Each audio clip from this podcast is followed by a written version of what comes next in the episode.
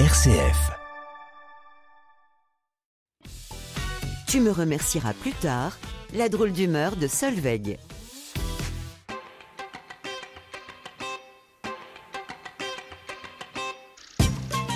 Il ne fallut pas attendre davantage pour recevoir un SMS de la maman de Julie. Bonjour, excusez ce message de dernière minute, mais votre fille serait-elle dispo pour venir à l'anniversaire de Julie samedi? Julie?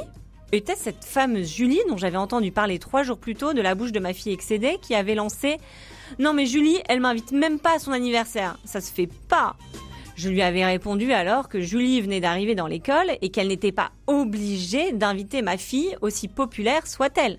Trois jours plus tard, bam, aux joies, au bonheur, Julie, qui avait sans doute essuyé quelques refus, ou alors était complètement soumise au désir de ma fille un poil dictatrice, Julie donc avait invité ma puce.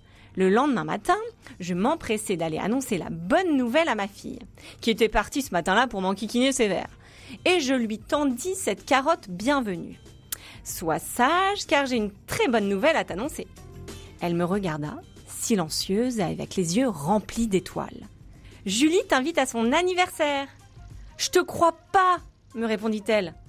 Si, je t'assure, lui dis-je, montrant le texto que je venais de recevoir à ma fille de 5 ans et demi qui savait tout juste lire la, le, lilo. Ma fille fut joie, car à cet âge-là, les anniversaires ne sont pas des détails. Et pour ce qui est de savoir si Julie avait toujours voulu l'inviter ou pas, si ma fille était la dernière roue du carrosse, au fond, on s'en fichait pas mal. On irait à l'anniversaire de Julie samedi et pour rien au monde on ne donnerait notre place. Elle était heureuse, avec ou sans bougie. Et c'est ce qui comptait pour moi.